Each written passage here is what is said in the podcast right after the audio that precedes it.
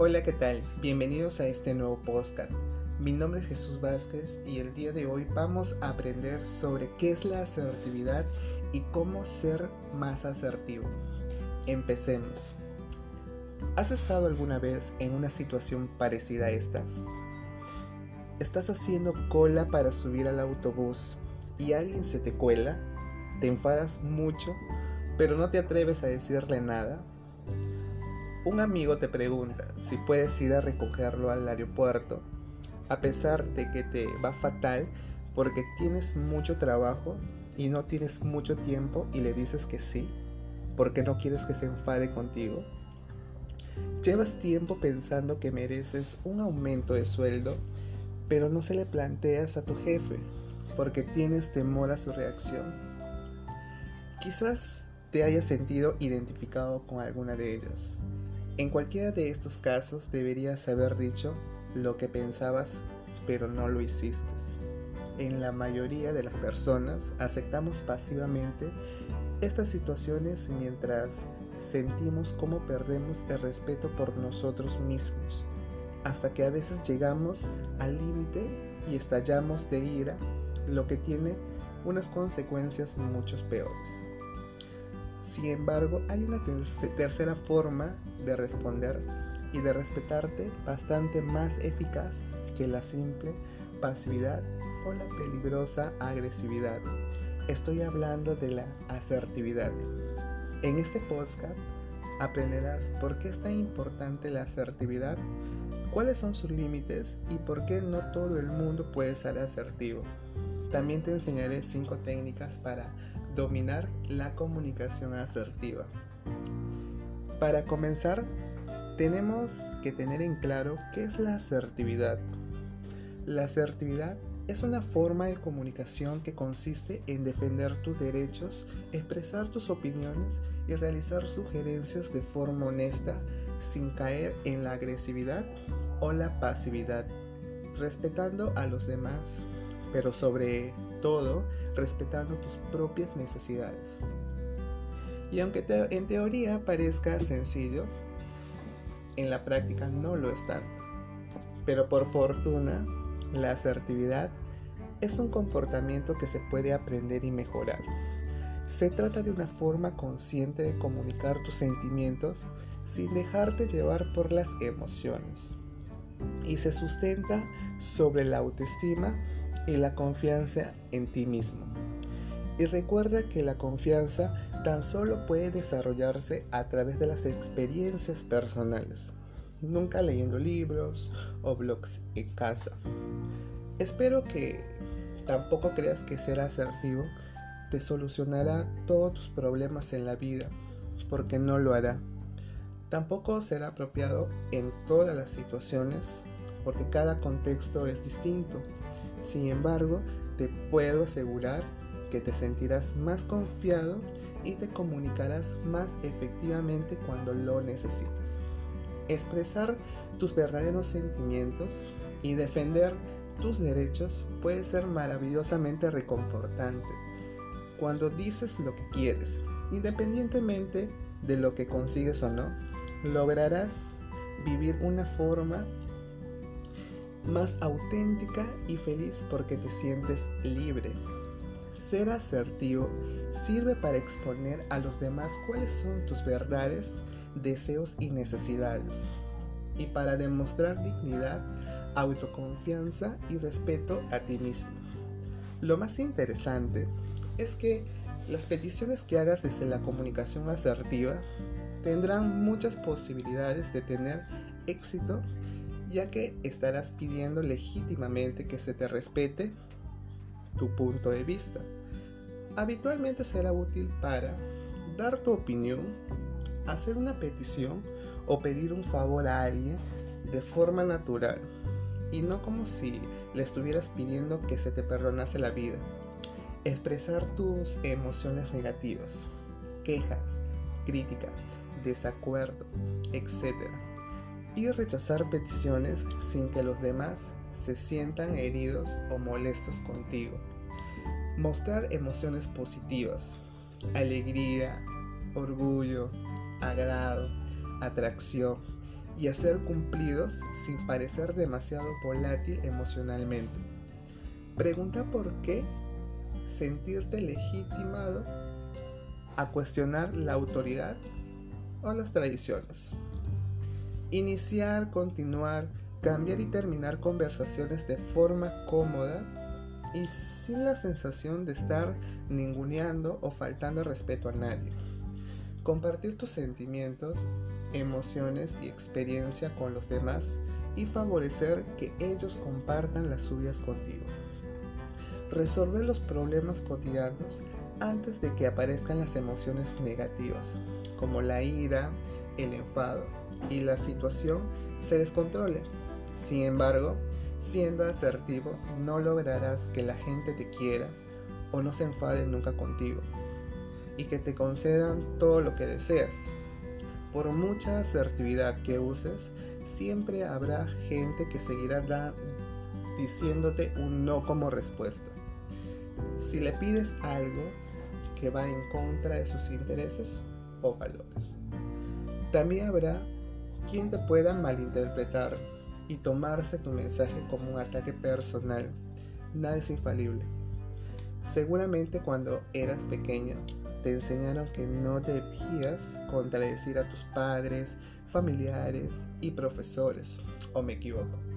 Esa idea puede llegar a arraigarse y convertirse en una voluntad inconsciente de intentar complacer siempre a los demás para evitar confrontaciones, rechazos o la sensación de culpa por haber herido los sentimientos de alguien. A muchos nos educaron en la idea de que siempre debíamos intentar satisfacer y priorizar a los demás, porque no era lo correcto. Anteponer nuestras propias necesidades por encima de los otros y que cuando alguien decía algo que no, no nos gustaba, debíamos callar. A continuación, he recopilado cinco técnicas y herramientas que han demostrado ser útiles para mejorar tu asertividad. No es necesario que las interiorices todas, con tan solo poner en práctica algunas, seguro notarás la diferencia. 1. Reemplaza tus pensamientos negativos. Para empezar, es la clave que sustituyas los pensamientos negativos que te surgen cuando haces valer tus derechos. Evita pensar cosas como soy un mal amigo porque por no dejarle dinero a mi colega y cámbialo por una visión más positiva y personal como merezco que me respete y no puedo dejarle dinero a alguien que nunca me lo ha devuelto. No puedes cambiar tus emociones, pero sí la forma en la que las interpretas. Te doy un consejo. Solo si crees estar en el derecho de expresar tus sentimientos y defender tus ideas, podrás hacerlos sin herir a nadie. Empieza a pensar egoístamente en positivo. 2. Comprende que la gente no puede leerte la mente. Un gran clásico error de la gente pasiva es suponer que la gente sabe qué está ocurriendo en tu interior.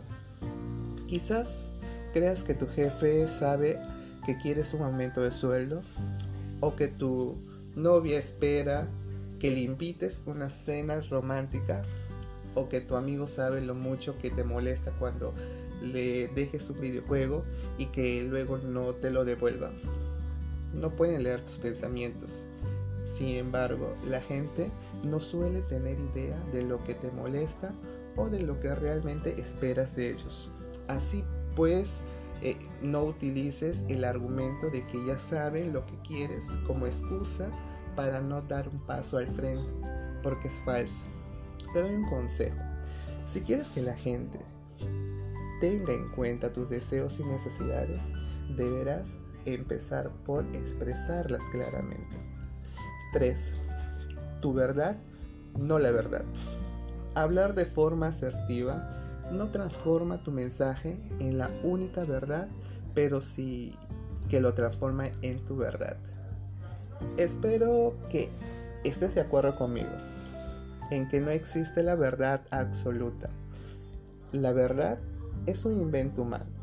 Danos por sentado que determinadas cosas son ciertas para así poder entender el mundo que nos rodea.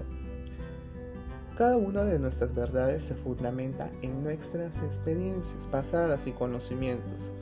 Eso te permitirá hablar de tus verdades incluso cuando no son ciertas para los demás. Y por ese motivo también debes escuchar lo que ellos tienen que decir. Las verdades pueden ser desagradables, pero eso no es el motivo para no decirlas. A menudo las verdades más duras son las más valiosas. ¿Te acuerdas de la historia del traje nuevo del emperador? Es una fábula sobre la falta de asertividad y al final demuestra que decir lo que crees que es verdad puede tener un poder súper enorme. También te doy un consejo. Una verdad que nunca te podrá ser negada es cómo te sientes. Nadie podrá discutirte si estás contento, triste o enfadado, porque tú solo conoces tus sentimientos. 4. Recuerda tu objetivo pase lo que pase. Imagínate que llevas una temporada poco motivado en el trabajo y decides ir a hablar con tu jefe. Si tan solo le expones el problema, no te sientes motivado. Lo haces es tras pasarle toda la, responsabilidad a él. Lo que decida quizás te guste o quizás no, porque le has dejado la libertad para decidir. Para ser asertivo, no debes exponer tan solo las situaciones, también debes dejar muy claro lo que quieres. No es fácil saber lo que se quiere, así que te recomiendo que antes lo pienses detenidamente ¿Realmente quieres un aumento de sueldo o un proyecto más motivador? ¿Deseas que tu novio no salga tanto con tus amigos y que cuando esté contigo te dedique más atención y cariño? Cuanto más claro tengas lo que quieres, más probable será que lo consigas. Una vez tengas un objetivo, no te apartes de él en una conversación tensa es normal que haya ocasiones en las que la otra persona parezca no escucharte, no atienda tus argumentos o incluso te desprecie. Recuerda siempre tu objetivo. En esos casos recuerda por qué estás ahí. Recuerda que has regresado a la tienda a devolver un objeto defectuoso que has llamado a tu vecino porque su música no te deja dormir por las noches o que lo que realmente quieres es que tu novio te ignore cuando está con sus amigos, tu objetivo es ese y no ganar la discusión. 5. Sé siempre lo más concreto que puedas. Además de conocer cuál es tu objetivo real en esta situación, debes ser capaz de transmitir exacta y detalladamente lo que quieres y no una vaga idea general. O la situación probablemente se te escape de las manos. Imagínate que entras a un restaurante a pedir algo para comer. ¿Verdad que no pedirías solo un bocadillo? En su lugar pedirías algo más específico, como por ejemplo un bocadillo mediano de jamón con pan con tomate, ¿cierto? Contrariamente a lo que hace mucha gente, no tiene ninguna utilidad mantener una conversación en la que tan solo quieras expresar tu enfado. ¿Qué pretendes conseguir realmente? Te doy un consejo. Recuerda que todo momento, ¿cuál, cuál es tu objetivo? Por muy tensa que se ponga la conversación, y sé cuanto más específico mejor. Solo de esa forma podrás defender realmente tus necesidades. Bueno, y con esto terminamos estas cinco técnicas que te ayudarán mucho en tu vida. Y cuando hayas hecho de la asertividad un hábito, te preguntarás cómo es que has sobrevivido hasta ahora sin usarla. Y luego ya no te harán falta estrategias porque empezarás a sentirte cómodo diciendo lo que piensas, porque decir lo que piensas es lo más natural. Recuerda que habrá muchas ocasiones en las que no tengas éxito, es normal. La clave está en no venirse abajo y volver a intentarlo con más ganas. No es el miedo al rechazo lo que separa la gente con mayor o menor confianza, sino cómo reacciona a él. La asertividad finalmente tiene un maravilloso efecto sobre la propia autoestima, convirtiéndose en uno de sus motores. Cuanto más te respetes a ti mismo, más te respetarán los demás y ese es en realidad el objetivo final de la asertividad. Bueno, espero que les haya gustado este nuevo podcast. En realidad a mí me encantó y espero que a ustedes también. Recuerden que pueden suscribirse para que así tenga más contenidos y nos vemos en el siguiente podcast. Cuídense mucho. Hasta luego.